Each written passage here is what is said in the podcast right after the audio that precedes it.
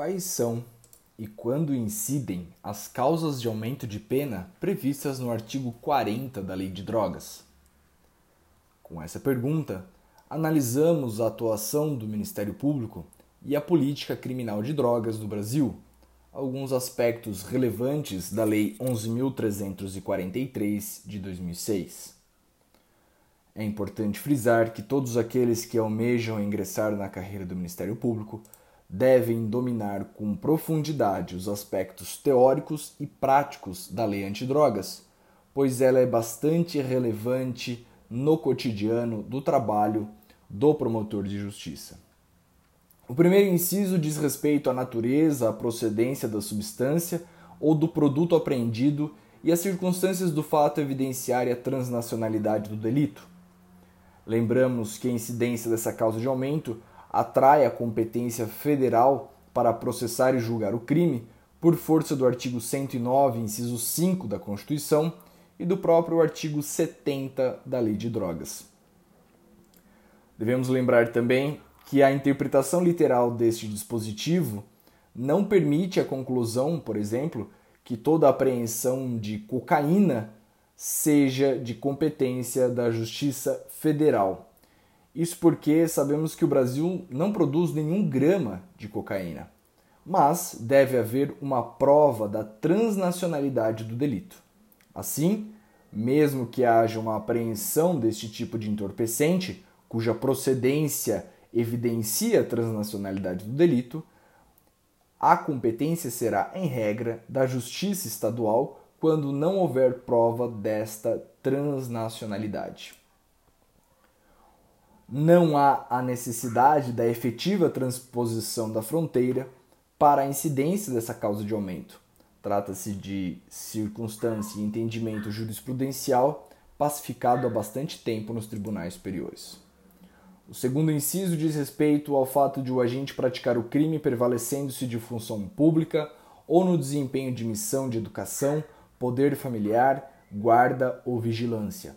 é importante consignarmos que deve haver uma prova do nexo funcional entre a prática do delito e a atividade desempenhada para a correta incidência dessa causa de aumento. O inciso terceiro é, é muito importante na prática do promotor de justiça. Trata-se da causa de aumento quando o crime de tráfico é praticado nas dependências ou imediações de estabelecimentos prisionais, de ensino ou hospitalares, de sedes de entidades estudantis, sociais, culturais, recreativas, esportivas ou beneficentes, de locais de trabalho coletivo, de recintos onde realizem espetáculos ou diversões de qualquer natureza, de serviços de tratamento de dependentes de drogas ou de reinserção social, de unidades militares ou policiais ou em transportes públicos. A ideia do legislador é reprimir de maneira mais gravosa esse, o agente que se utiliza da facilidade de disseminação do consumo de drogas em virtude da maior concentração de pessoas. Trata-se de um critério objetivo e não aritmético que deve ser analisado no caso concreto e que dispensa a comprovação de que o tráfico visava os frequentadores daquele local. O inciso quarto diz respeito à causa de aumento quando o crime tiver sido praticado com violência, grave ameaça, emprego de arma de fogo ou qualquer processo de intimidação difusa ou coletiva, a depender do caso concreto, por força do princípio da especialidade, a absorção do crime de porte ou posse de arma de fogo.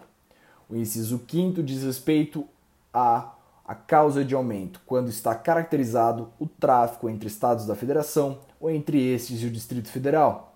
Lembrando da súmula 587 do STJ, que também dispensa a efetiva transposição da fronteira.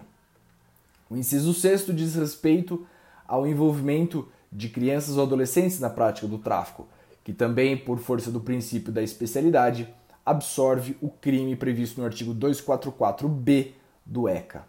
Por fim, o inciso 7 o agente financiar ou custear a prática do crime, há necessidade de verificação da distinção entre esta causa de aumento e o crime autônomo do artigo 36 da Lei de Drogas, de modo que o autofinanciamento para o tráfico ilícito de drogas não permite em se falar de concurso material entre os crimes de tráfico e de financiamento ao tráfico, devendo ser o agente condenado pela pena do artigo 33 com a causa de aumento de pena prevista no artigo 40, inciso 7 da Lei de Drogas. Bons estudos e forte abraço.